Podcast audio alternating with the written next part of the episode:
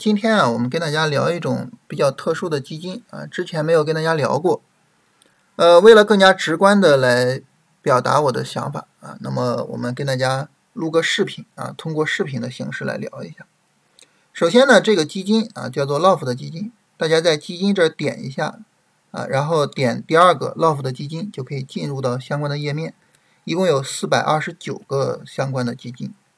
当然，大家也可以直接输入 LOF 啊，然后也能够到达同样的页面。那这个基金它具有什么特殊性呢？就为什么要跟大家聊呢？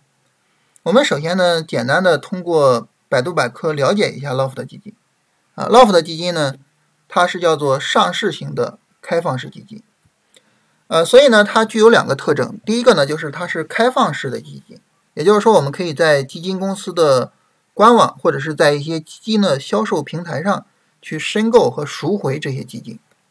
第二个呢，就是它是在二级市场上市的啊，我们可以使用股票账户去买卖这些基金。那这就意味着什么呢？这就意味着我们可以以比较低的交易费用啊去买入和卖出这些基金。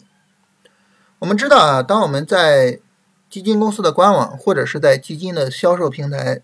呃，去做基金的申购和赎回的时候呢，那么费用是比较高的，啊，往往是百分之一点五啊，甚至是更高的费用。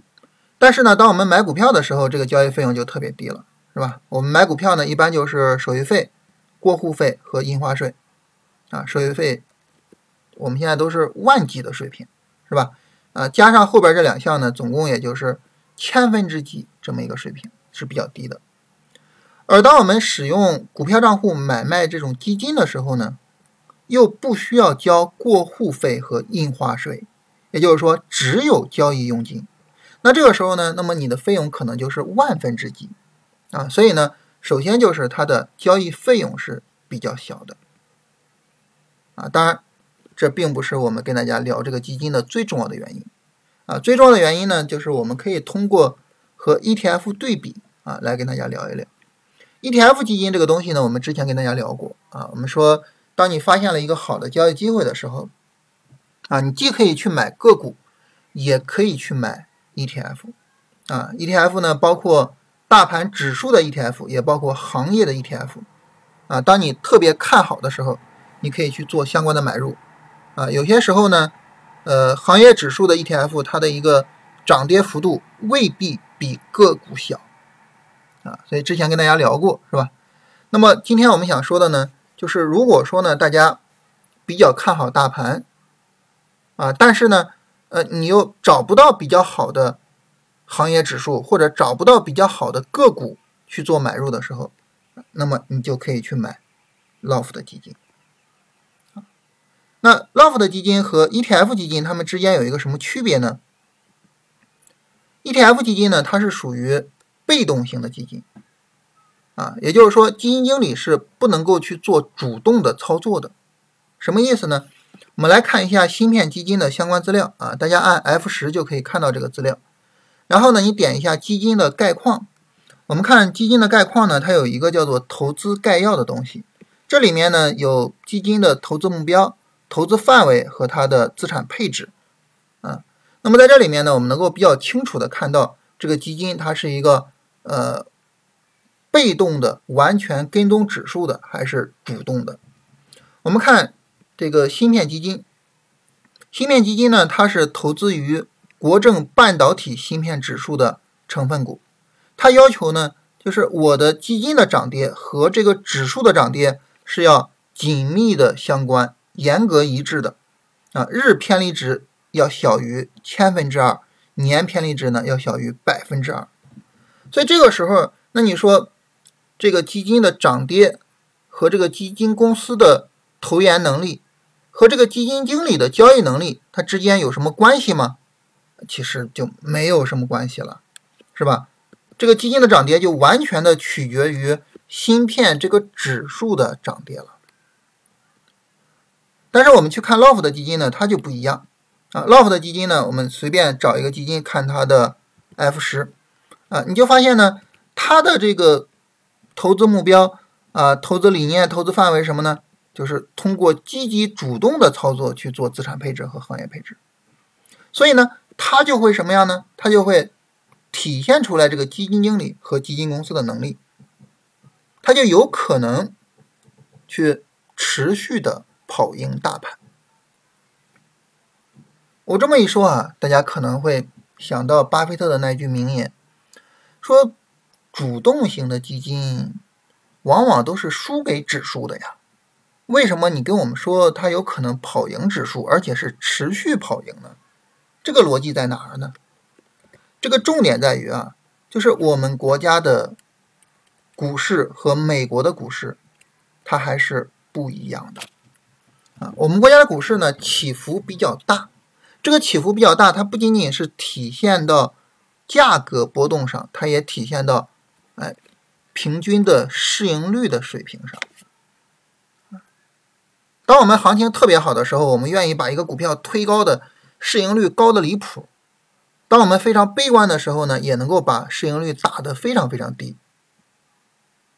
但是在美国呢，那么这个市盈率相对来说会是比较稳定的，啊，企业的价格的波动更多的反映它的业绩变化，而不是市场情绪。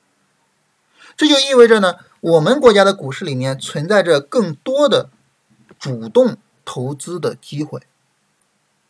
啊我们更有可能说，我把一只高位的被高估的股票给卖掉，然后呢，我去买一个低位的被低估的股票，并且由此而赚到超额利润，这个是更有可能实现的。所以在我们国家呢，如果说你买基金，你买这种就是积极配置的这种基金，你的收益有可能会更高。啊，当然这个时候我们对比，我们跟谁对比呢？我们可以跟沪深三百去做一下对比。你比如说芯片基金。当我们跟沪深三百去对比的时候，这个时候你发现呢，它输给沪深三百。你说这反映了这家基金公司的投研水平低，这个基金经理的交易能力差吗？其实不是，完全没有关系，就是芯片这个行业整体上跑输给沪深三百了。如果你去看九 ETF 的话，你会发现跑赢沪深三百了，而且明显的跑赢了。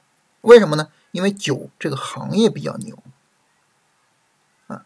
但是呢，当我们去看 LOF 的基金的时候，它能不能够跑赢沪深三百，其实纯粹的就看基金公司的投研水平和基金经理的能力。还是惯例啊，我们按照总金额做一下排名啊，因为总金额靠前的这些呢，你的进出会比较方便啊。如果每天的交易金额太小，嗯，没有办法进出，是吧？那么总金额排名比较靠前的这些公司，我们跟沪深三百去对比，你会发现这是跑赢了的。这是跑赢了的，啊，这个时间比较短啊，但它也是跑赢了的，这是跑赢了的，啊，这个时间比较长一些，啊，当你时间越长的时候，我跑赢的越厉害，所以这就是我说的有可能跑赢，乃至于持续的跑赢沪深三百，所以这就很有意思了，就这就意味着什么呢？这就意味着就是我可以在这个。市场上以很低的成本去买入一个能够持续跑赢大盘指数的基金，哇，那就很有意义了，是吧？有意义在哪儿呢？你比如说，当我发现一个大盘的交易机会的时候，那么这个时候呢，按照我们之前的这个说法，你选不出来好的个股，你可以去买你认为比较好的行业。如果你连一个好的行业都选不出来，你就可以买指数 ETF，你至少能够获得一个大盘的平均涨幅。那现在呢，我们就可以加一句话，就是如果说我们没有一个很大的把握，说在后面这一波涨幅中，什么行业、什么个股会走得比大盘更强，我们就可以，哎，不是买指数 ETF 了啊，我们就可以买入 LOF 的基金。特别强调一下，千万千万要注意这个总金额。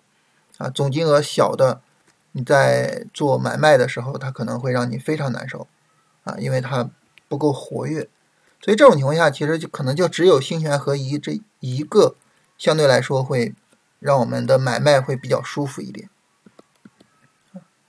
就这就是这是给我们提供了一个额外的选择，尤其是给我们提供了一个什么呢？取代指数 ETF 的一个选择啊，我发现了一个好机会，我无法判断什么板块、什么个股会好，我就可以买这个 LOFT 基金啊，去买这个大概率能够跑赢指数的这么一个主动进攻型的基金啊，这就是它的意义所在，这也是我们今天要跟大家聊这个东西的意义。为什么呢？因为大家可能会觉得现在是一个非常非常重要的机会，是吧？非常重要的机会。我们之前说一个下跌啊，一个长期的反弹，一个下跌当它两个对比的时候，那么这个时候底部是在往上抬的，所以这是一个非常重要的机会。但是呢，我可能就是因为大盘在持续下跌，可能个股尤其是白马股都是在持续下跌的。那这个时候我去选哪些股票去做呢？可能不太好选，怎么办呢？我就可以买这些基金，啊，让基金公司、让基金经理去帮我选，那这就是它独特的意义所在，啊，就是我们可以，之前我们跟大家聊进攻跟防守，啊，我们跟大家说一个波段下跌之后会有一个非常重要的波段上涨机会，是吧？那么其实每一次非常重要的波段上涨机会都可以采用买这种基金的方式去做。啊，我们假设以兴全合一为例，啊，我们看在这儿九月份我们去做买入，它在到高点的时候是涨了百分之三十七的，啊，一波行情涨了百分百分之三十七，这是去年春节之后这一波拉升，它到最高点的时候是涨了百分之七十七的，就是非常恐怖的数据，非常非常恐怖的数据。当然，这个恐怖是跟大盘对比啊，是跟平均水平对比。大家如果说有足够强的交易能力啊，你能够选出来比较好的行业或者是比较好的个股，那当然你是能够跑赢它的这个成绩的，好吧？但是如果说呢，你觉得哎我选不出来，这是一个备选项。还有一点是什么呢？我觉得挺有意思的地方就是，如果说你担心追高，如果说你担心追高。你也可以去找机会去买那个 LOF 的基金，为什么呢？因为你想啊，你买基金这个东西，它往往是一个长期性的事情。买基金这个事儿，它存在说追高这个概念吗？不存在，它往往是一个长期的事情。所以呢，我们在买基金的时候，我们的心理压力、我们的操作到位的可能性都是比较大的。在这个时候呢。它也能够在特殊情况下给我们啊存在一个备选项啊，这是跟大家介绍这个 LOFT 基金的原因啊。当然，很可惜的是，就是这个市场很不活跃啊，大家呢可能并不是很重视这个市场，所以就导致呢就是真正能够做进出的这个基金的数量很少啊。你你你你像这种这这种数量，你咋进出啊？没法进出是吧？啊，所以。能够做进出的数量很少，可能兴全合一是最最适合的一个啊。好，我们就跟大家聊这些，好吧？然后呢，我们回到大盘，嗯，大盘呢今天整体上又是延续了之前的一个上涨啊，持续的非常非常强有力的上涨，现在已经到了一个日线的前高，哇，这走势非常的强啊，所以很遗憾，就我个人来讲，我的仓位不足啊，这个是。比较痛苦的地方，但是没有办法，就之前的这个走势啊，结构各个方面不到位，然后呢，呃，没敢上仓位，导致仓位不足。准确的说，就是短线仓位不足啊，波段仓位跟长线仓位都没有什么问题，就短线仓位不足啊，这个是比较遗憾的，就是在比较大的市场上涨之中，但是呢，我并没有赚到足够的利润。那后续没办法，你只能等调整，是吧？等调整再做。但这个调整呢？就是不用太去担心追高啊，就只要是因为现在大盘特别强，就是只要是说大盘没有一个说比较大的系统性风险，但是现在也没有，这个时候呢就可以去做那些调整比较充分的个股，所以不用担心调整充分不充分的问题啊，就是只要大盘没有大的风险就行。所以后面还是等一个三十分钟调整去把仓位补上来。呃，准确的说，这是对于我的来说一个比较重要的任务啊，就等着调整把仓位补上来。嗯，像大家还有印象吗？就之前我跟大家就是总结过一些我们的大的判断，还有一些小的操作上的判断，总结一些得失，是吧？呃，你像在这一波里面呢，就需要去做一下总结，就是仓位没有打足，这个问题出在哪儿？啊，其实，在当时底部的时候，呃，我就跟大家说，从这个得意忘形的角度啊，这是买入区域啊，当时也跟大家说这个，但是为什么？没有把仓位打足呢，其实还是太看重细节，太看重细节走势。呃，换句话来说啊，还是没有把得意忘形这四个字做的特别好。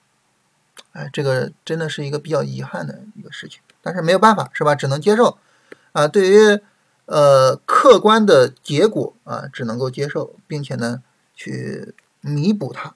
那怎么弥补呢？就是在有三十分钟调整的时候。呃，把仓位打上来，然后这个今天早晨的时候，实际上我在二十天训练营的群里边也跟大家聊了这个 LOFT 基金，嗯，也也有这个意思，就是如果说你觉得你仓位不够，你就可以使用 LOFT 基金把仓位往上提一提，啊，就是一个比较简单的手段。这是大盘的情况，总体上来说呢，大盘现在就是。按照我们之前分析的在走，就是一个下跌啊，然后整体上这是一个反弹，这个下跌，然后底部再往上抬，这是一个买入区域。如果市场能够明后天如果能够有效的啪把三千五给过去，哇，行了，这就是一个新的波段上涨要展开了啊。当然这个我们要看市场具体的情况，但是就目前来说呢，因为这个上涨大家看到在放量，慢慢在放量是吧？所以总体上来说市场是在向好的。嗯，然后你像创业板，像这国证两千都是向上突破了的。国证两千的这个位置，呃，市场已经冲击了好几次啊，这一次终于过去了，是吧？我们看到这儿一次，这儿一次，终于过去了啊，所以整体市场是在向好的。呃，这是大盘，然后板块方面呢，今天主要是无人驾驶、新能源车和锂电池。其中我们看到这个无人驾驶呢，在上周五也是比较强的，然后新能源车呢，在四月十四号比较强，所以整体上来说，就是新能源车这一块儿啊，整体上的这一块儿延续性比较好啊，后续需要重点的去做跟踪。然后来看一下大家问题啊，呃，有朋友问美锦能源还能不能拿啊？差不多到平保位置了。这个到平保位置，那就平保嘛，那没有办法是吧？就是，我突然想起来有一期，呃，有位朋友评论说，你你你说的所有内容里边没有办法这四个字是最多的。交易这个事情啊，本质上是靠天吃饭。我们呢就好比是一位老农民啊，这个日出而作，日落而息啊，辛苦的耕耘。我们能做的事情呢，就是尽可能的把耕耘这件事儿做好。但至于说我们地里边能不能够丰收，我们能够得到什么，这个呢，看老天给我们什么啊。所以这个事儿呢，就是尽人事，但是听天命，是吧？所以就是心态放平一些啊，到平保就平保，没有什么问题。呃，今天这个大家在群里面聊美景能源聊的也比较多啊，因为。聊的也比较多，然后像这个走势呢，就是今天这个走势，你想出在最高点是很容易的，是吧？它一个拉升没有量，然后你肯定是要出的，出在最高点是很容易的。但是呢，如果说你老盯着这种最高点就想出去啊，然后就刚一拉升，然后一看走势不好就想出去，可能也拿不住股票，真正大行情走出来赚不到钱，是吧？所以我觉得就是还是应该去接受这种遗憾。六零幺八零幺能不能在回调的时候买入？呃，整体走势还是比较弱的，而且这一波也没看着说太强，所以我我我觉得一般啊，我觉得一般。零零零零幺零，美丽生态，这肯定要等调整啊，它已经涨了四天了。肯定是要等调整的。今天买了首钢，呃，今天买首钢问题倒是不大，并没有什么太大的问题。呃，首钢的话呢，就是它这一波调整啊，整体上你看到这个高点都是不断在往下降的，整体不是太强啊。但是你说今天买有什么问题吗？倒也没什么太大问题，是吧？整体上这个调整力度也在减弱，没有什么太大问题。市场总是这么轮换的哈，就是呃钢铁这个整个呢，呃也是拉升之后高位这么横盘，始终没有下去，我觉得还是应该能轮到它的。六零五三三三，沪光股份，这种波动比较剧烈，不太好做。你看这种大阳线、大阴线，这种太剧烈了，不太好做。这种就是要么你可能就是对这个基本面有一个非常好的认识，要么呢就是你整个操作心态非常的好啊。我觉得这个很难处理。这只股票我是我这种走势我肯定做不好啊，我我只能说我做不好啊。白马股这个是反弹还是反转？它其实谈谈不上反弹还是反转，为什么呢？因为本身上涨趋势也没有被破坏。大家可能就是我我我不知道大家看盘的视野哈，就是当你把看盘的视野提上去之后，你看啊，这是一个波段下跌是吧？三千两百点是低点，这是一个波段下跌，这个波段下跌要把三千两百点给干掉，它它才会扭转趋势。就整个市场的趋势并没有变化，市场仍然是上涨趋势，所以这儿谈不上反转啊。当然你说它是反弹吗？这个走势我觉得还是比较强的啊，有可能把整个波段下跌给终结掉。钢铁跟有色还有机会吗？有色之前跟大家聊过啊，就是有色拉的比较厉害，但是调的也比较厉害。钢铁的话呢，拉的厉害，调的小，我觉得钢铁还是有机会的啊。我我自己现在还是有钢铁的持仓的，没有动。新能源车和白酒怎么选？呃，我是选了白酒啊，我是选了白酒，但是白酒的仓位没有上够。哎呀，这是这一波比较遗憾的事情，也是我要好好的总结一下，好好的去反思一下的事情。仓位没有上够，白酒我是比较看好的。新能源车我是要等调整啊，然后看调整的情况的。就是这一波整体的操作上呢，呃，我觉得两个遗憾，第一个是总体仓位没有上够，第二个是白酒的仓位没有上够。其他的我没我我我没觉得有什么遗憾。你比如说你没有买新能源车遗憾吗？这个我不觉得遗憾。啊，因为新能源车它，呃，你得做超短，得做三十分钟才能够做到它。我们来看一下新能源车，这是新能源车啊，它是在这儿有一个强有力的拉升，是吧？你得做三十分钟，你才能够在这儿把它买到，这一天或者这一天，这两天嘛把它买到。嗯，我今天也说啊，就是永兴材料，永兴材料是可以做这个操作的。啊，我们看在这儿，呃，永兴材料这一只股票呢，我们从之前就在跟。啊，就是它在这儿有个涨停，然后这个调整我们就在跟，但这一波跌的太大了，没有想去买它。然后在这儿又有一个涨停，其实在这个地方是可以去做永兴材料的啊，因为之前就一直在跟它啊，就在这儿是可以去做永兴材料的，是是没什么问题的。但是这个呢是一个三十分钟级别的操作啊，这个得注意一下。所以总体上呢，就是嗯，新能源车这个。呃，我倒没觉得说太遗憾，但是白酒呢，因为特别看好，但是仓位没有上够，还是觉得挺遗憾的。这种操作上的反思，还是就是尤其是重大的操作上的这种问题，还是得好好的去思考一下的。南网能源还有没有操作价值？南网能源这个，我跟大家也也一直说啊，就是它这种走势不太好做，不太好做，就是。有这种退潮的可能，但是它总体到现在还没有还没有最终的破位啊，还有点希望，但是确实不好做。我我这波是没有做它。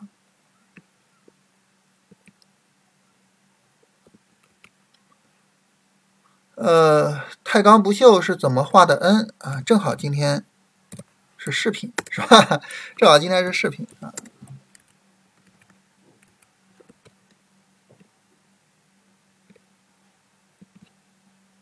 就这么简单，就画一个 N，应该是没有什么问题的吧，是吧？其实呢，它的调整的啊，应该说从这儿就开始了啊，所以呢，就是说这个其实是这样的，其实是这样的啊，当然这个上涨只有两根 K 线啊，就特别快啊，当然其实是这样的，所以整体上来说呢，它已经有一个比较充分的 N 了，在画 N 的时候呢，就是一般是从 DF 高点开始，你看这儿是 DF 的最高点，所以从这儿整个调整就开始了，就是这是整个调整过程。那么画 N 就是找它的一个短线下跌、短线上涨啊，这是绿柱，然后绿柱有缩短的过程嘛？但这儿只有两根 K 线，然后新一轮的下跌是吧？新一轮下跌我们画到这儿，这是上涨，这又是新一轮下跌，所以整体上是这么一个过程。但是时间不够啊，只有四根 K 线，时间不够。呃，关于。减仓位的操作不太理解啊，比如说是五成仓降到三成仓怎么办？这个办法呢，就是我们这五只股票，它可能会有股票说需要你去做止盈啊，它也有可能有一些股票呢会扫到呃你的推损啊，然后这个时候我们就会出场，出场之后呢，你不再进场，你的仓位就降下来了。我们降仓位是用这种方式来降啊，而不是说我去卖股票。啊，我我没有必要就就因为什么大盘不好呀，因为大盘破位啊，我就把股票给卖掉。啊，有些时候一只股票它可能大盘不太好，但是它自己可能晃晃悠悠的又能起来，是吧？这个是很正常的情况啊，所以我们一般不会因为这个去卖股票啊，都尽量的，就是我我一般情况来说，我买了个股之后，呃，或者买了 ETF 之后，就无论我买了什么吧，我都会尽量的让它在手上去持有，尽可能的去持有。如果说呢，我买了一只股票之后呢，我不是尽可能的去持有它，那这个时候其实我可能最早可能我连买都不会买，对我可能就直接我就不会去买它了。大大家能理解这个意思吧？就是你既然决定要买这只股票，你是非常审慎的做的决策。那既然如此呢，你就耐心的去持有它，耐心的去给它这个波动的空间，不要着急去卖它啊。所以我我我一般降仓位的方式就是这样啊。金发拉比如何啊？这个东西跟我没缘啊，这这种行情我没法做。新美团是什么？新美团是，我我没明白这个意思啊。酿酒中唯一的下跌我买了，呃，山山西汾酒。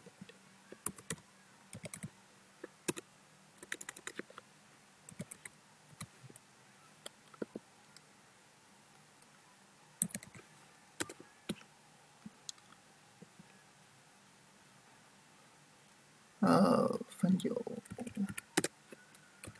这个，嗯，汾酒它有一个问题啊，就这也是我没有选它的原因，就是这一波下跌太吓人了，不敢做，啊，它哪怕这样拉起来跌不下去也不敢做，所以我没有选它。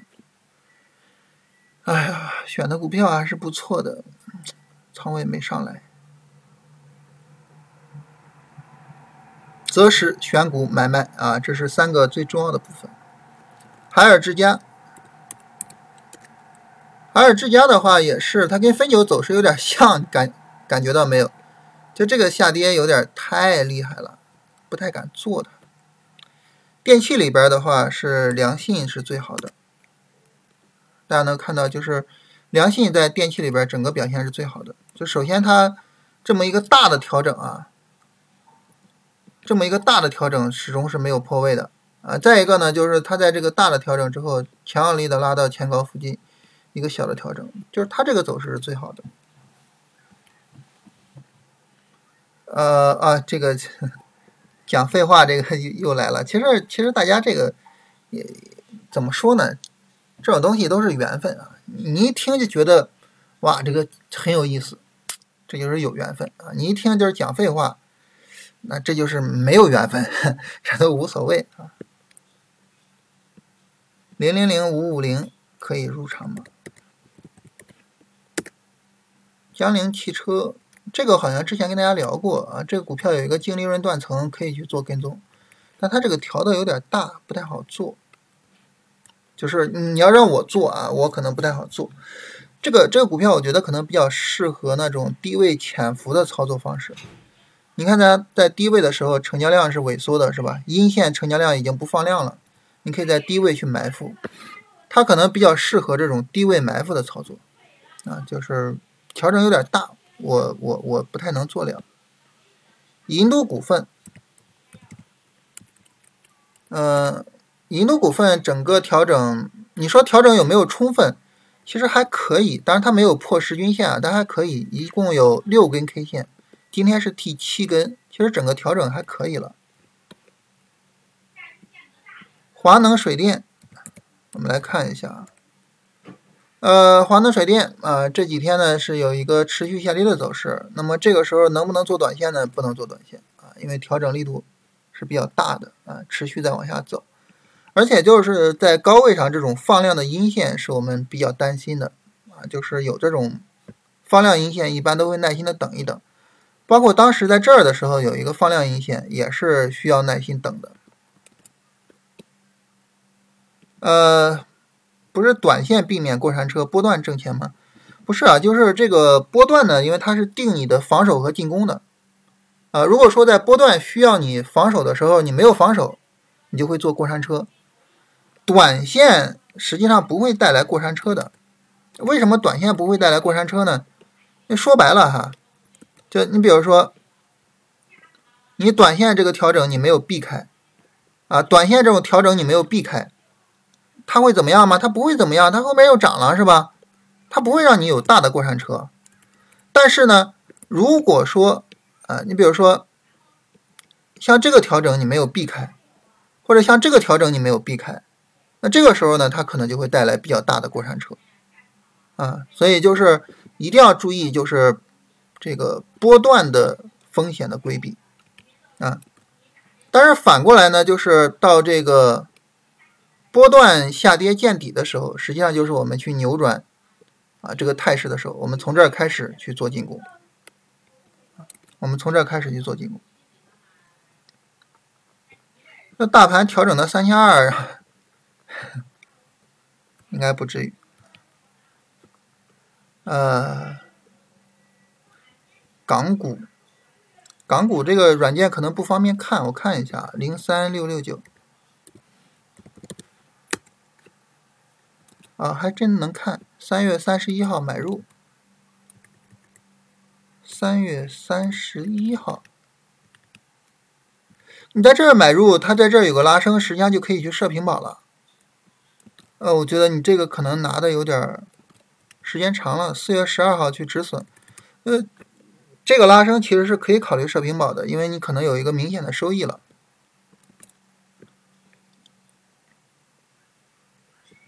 呃，亚视创能，亚哇，这股票没法做呀，它这个调整有点大了，这股票没法做。这个应该是，应该是从波段的思维，但是它整个波段前面也调的比较大，这股票没法做，啊，这是大家的问题啊，整体上跟大家聊一聊。